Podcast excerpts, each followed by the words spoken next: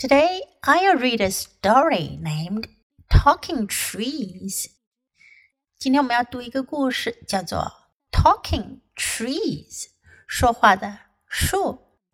First, listen to the story.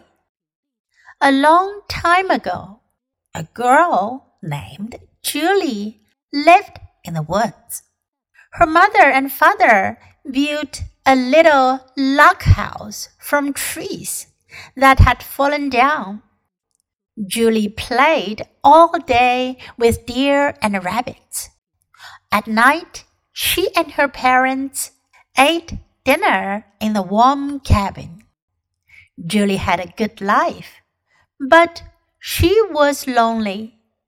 She leaned her head against a tall oak tree.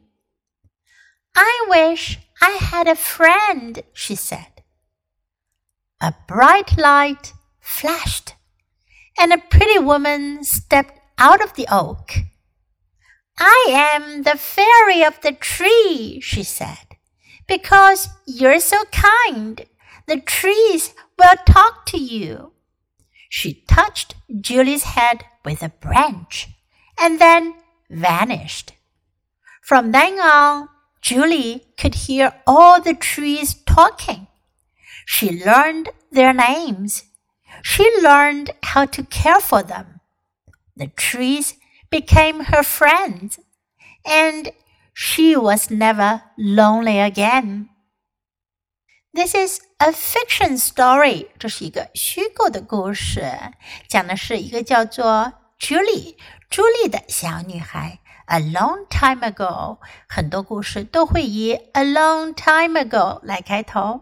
很久以前，A girl named Julie lived in the woods. Woods 树林里，一个叫做朱莉的小女孩，她住在树林里。Her mother and father built a little log house from trees that had fallen down.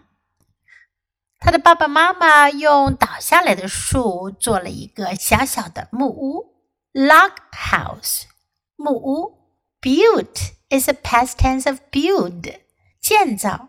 Julie played all day with deer and rabbits. 朱莉整天都和鹿啊、兔子呀一起玩。At night, she and her parents ate dinner in the warm cabin. 晚上的时候，她和爸爸妈妈一起吃晚餐。Ate dinner. Ate is the past tense of eat. 吃的过去形式。Warm cabin，温暖的小屋里。 cabin 小屋小木屋。Julie had a good life, but she was lonely. 朱莉的生活过得很好，但是她感到很孤独，lonely 孤独的、孤单的。She leaned her head against a tall oak tree. Lean is a verb，这是一个动词，它的意思呢是斜靠过去。她把她的头靠在了 a tall oak tree，一棵 高大的橡树上。I wish I had a friend, she said. 如果你要许愿，用这个句型就对了。I wish，我真想，我真希望。I wish I had a friend. 我真希望我有个朋友。A bright light flashed. 一道亮光闪过。Flash 表示闪亮。And a pretty woman stepped out of the oak. Pretty woman，漂亮的女人。Step 在这里呢，指的是走，走出了橡树。I am the fairy of the tree. Fairy，仙女、精灵。Fairy。Because you're so kind, the trees will talk to you. 因为你是一个很善良的人，你非常的善良，所以呢，树会跟你说话的。She touched Julie's head with a branch. 她用一根 branch 树枝碰了一下朱莉的头，touch 碰触碰，and then vanished. Vanish 表示消失。因为她是一个仙女，所以她瞬间消失了。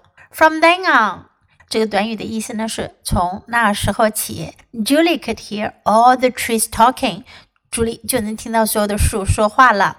She learned their names，她知道了树的名字。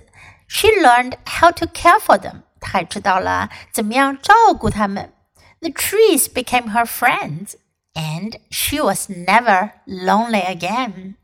树成了她的朋友，她从此不再孤单了。她再也不会孤单了，因为她可以跟树说话。Okay, now let's read the story together. Talking trees. A long time ago, a girl named Julie lived in the woods.